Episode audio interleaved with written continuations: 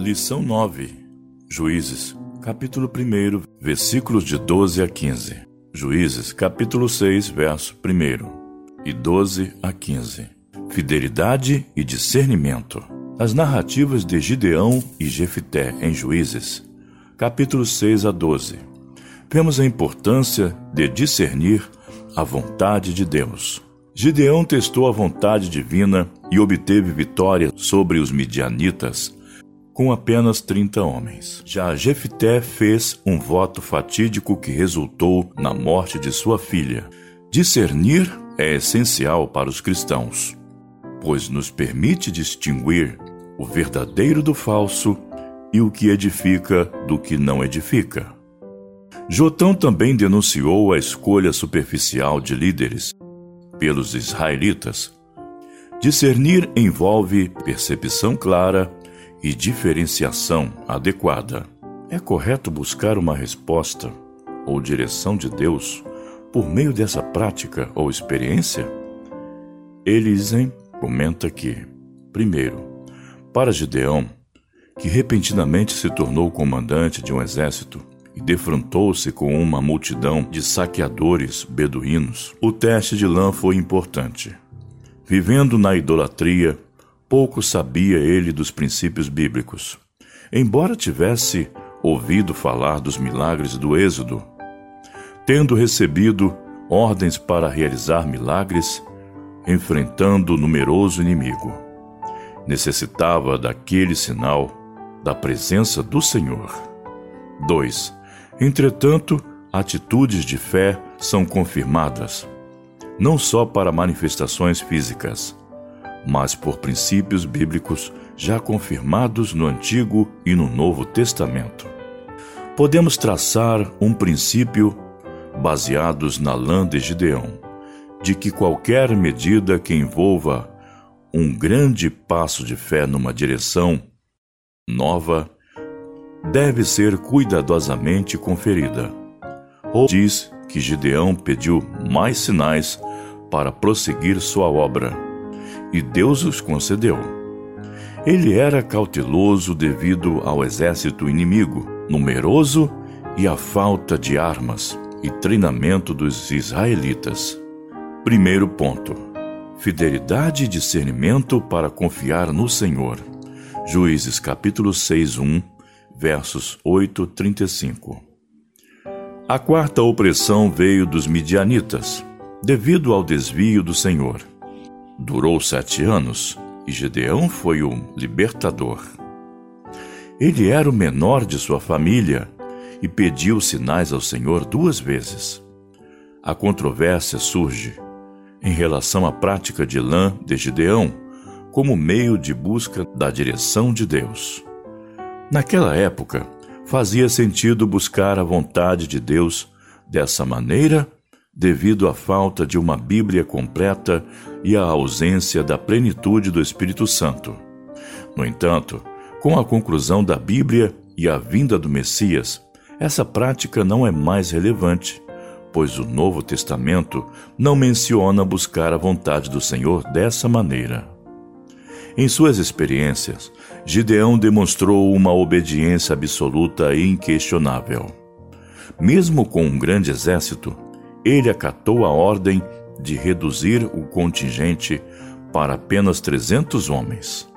Com fé, ele acreditou que essa pequena força seria capaz de vencer os midianitas, os amalequitas e todos os povos do Oriente, que eram numerosos como gafanhotos e possuíam camelos em grande quantidade. Após a vitória sobre os midianitas, Israel se liberta da opressão. Gideão é convidado a governar sobre Israel, mas recusa.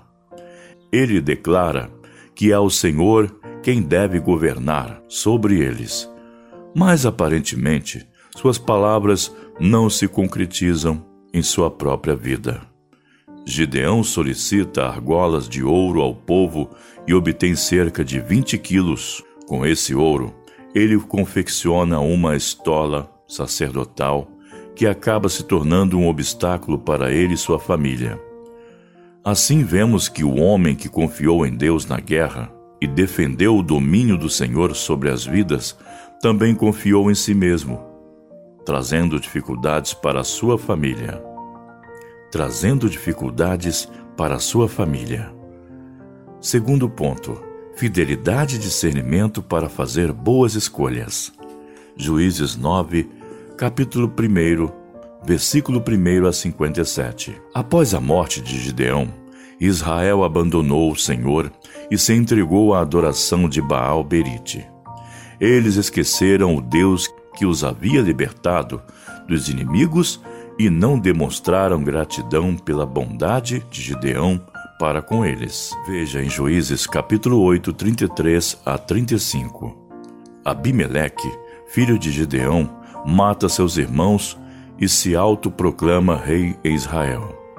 Ele não era um verdadeiro juiz, mas um cruel usurpador. Jotão prevê um desastre em sua coroação e destaca a importância de pessoas corajosas não abandonarem suas responsabilidades para se dedicarem à vida de um rei. A fábula de Abimeleque, em Juízes, capítulo 9, versículos de 7 a 15, apresenta diferentes árvores recusando a oferta de se tornarem rei. O espinheiro aceita e promete proteção mas também questiona se espinheiros realmente oferecem sombra e refúgio adequados. Abimeleque foi um líder destrutivo em Siquém. Gaal revoltou-se contra ele, mas acabou sendo morto por uma mulher. Seu último pedido foi que sua reputação fosse preservada. Abimeleque morreu abraçado ao seu orgulho. Vendo, pois, os homens de Israel que Abimeleque já estava morto, foram-se cada um para sua casa. Assim, Deus fez tornar sobre Abimeleque o mal que fizera a seu pai, por ter aquele matado os seus setenta irmãos. De igual modo, todo o mal dos homens de Siquém, Deus fez cair sobre a cabeça deles. Assim veio sobre eles a maldição de Jotão, filho de Jerubaal. Na falta de opção, Israel fez uma péssima escolha. As árvores acabaram escolhendo o espinheiro. Escolhas erradas ocasionam consequências desastrosas. Israel olhou para a aparência, a eloquência e as promessas enganosas. Sofreram devido à falta de discernimento e temor. O prejuízo foi grande, assim como o distanciamento de Deus. Porque os homens são facilmente enganados por falsas promessas de liberdade. Porque se esquecem do Senhor e se enredam em caminhos tortuosos. Felizmente, Deus levantou novos líderes, Tola e Jair, que por cerca de 45 anos contribuíram para que Israel vivesse em paz. Informação literária. Tola e Jair esta foi a quinta opressão sofrida. O pecado foi que os israelitas se desviaram de Deus, o que ocasionou uma guerra civil. Tola e Jair, juntos, julgaram durante 45 anos.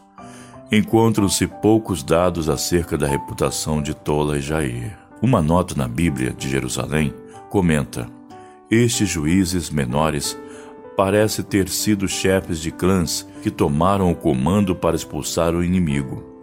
É provável que a função de Jair fosse puramente judicial.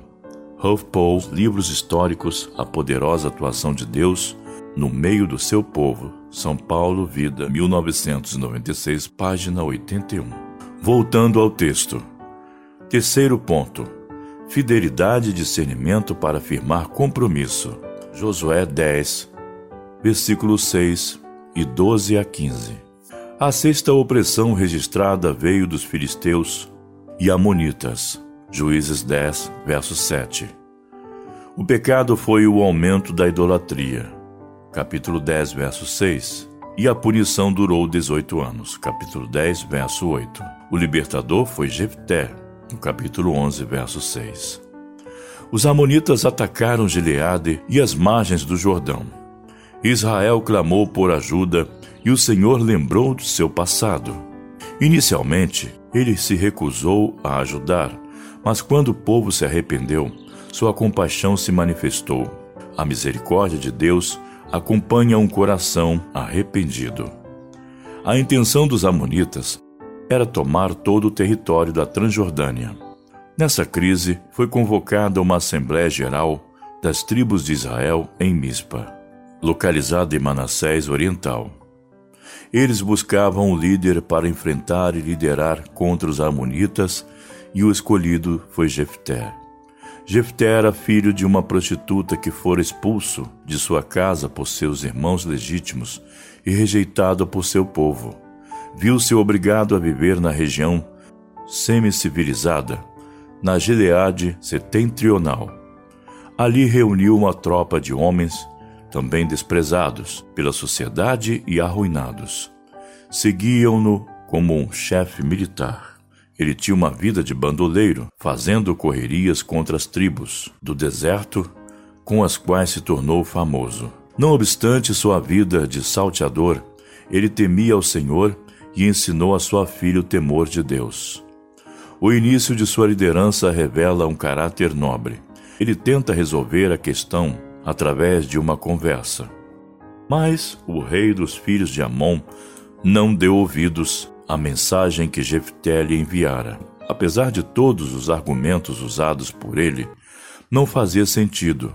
Quase trezentos anos depois, os amonitas reivindicarem a terra, sendo a guerra inevitável. As escrituras afirmam que o Espírito do Senhor veio sobre Jefté e Israel foi conduzido à vitória. Sobre o voto feito por Jefté e suas consequências, em Juízes 11, verso 30 a 40 muito se tem discutido. Algumas questões são pertinentes. A. Foi realmente um voto para sacrificar um ser humano? B. É possível conquistar o favor do Senhor oferecendo sacrifícios proibidos? C. A filha de Jefté foi morta ou consagrada ao serviço do templo? Deve-se lembrar que Jefté era um homem rústico e provavelmente ignorante a relação à lei de Deus. Deuteronômio, capítulo 2, 31. E algumas práticas cananeias.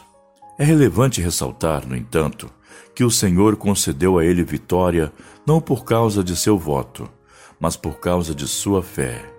De modo geral, os estudiosos concordam que sua filha não foi sacrificada no sentido literal da palavra, mas consagrada a uma vida de solteirice. Como Jefté não tinha outros filhos para continuar o nome da família, seu gesto representou um grande sacrifício. Em Israel, ter filhos era considerado a maior honra para uma mulher, enquanto morrer solteira e sem filhos era motivo de grande lamentação. Essa realidade fazia com que a mulher fosse lembrada como uma das esquecidas da nação. A angústia do pai e a coragem da filha destacam-se nessa narrativa de maneira surpreendente e comovente. Conclusão: O discernimento é crucial na vida dos servos de Deus, porém, foi escasso em Gideão, Israel e Jefté, resultando em consequências complicadas. Quando nosso coração nos engana, devemos buscar a direção e vontade de Deus, pois Ele conhece a verdadeira natureza do coração. para pensar e agir. À luz do Novo Testamento, como devemos buscar a vontade de Deus para nossas vidas? Como você tem procurado buscar a vontade do Senhor? Escolhas erradas ou precipitadas já lhe causaram dificuldades, desgastes ou prejuízos? Compromissos assumidos de maneira impensada já lhe trouxeram desgostos ao longo da vida? Deus te abençoe e bom estudo!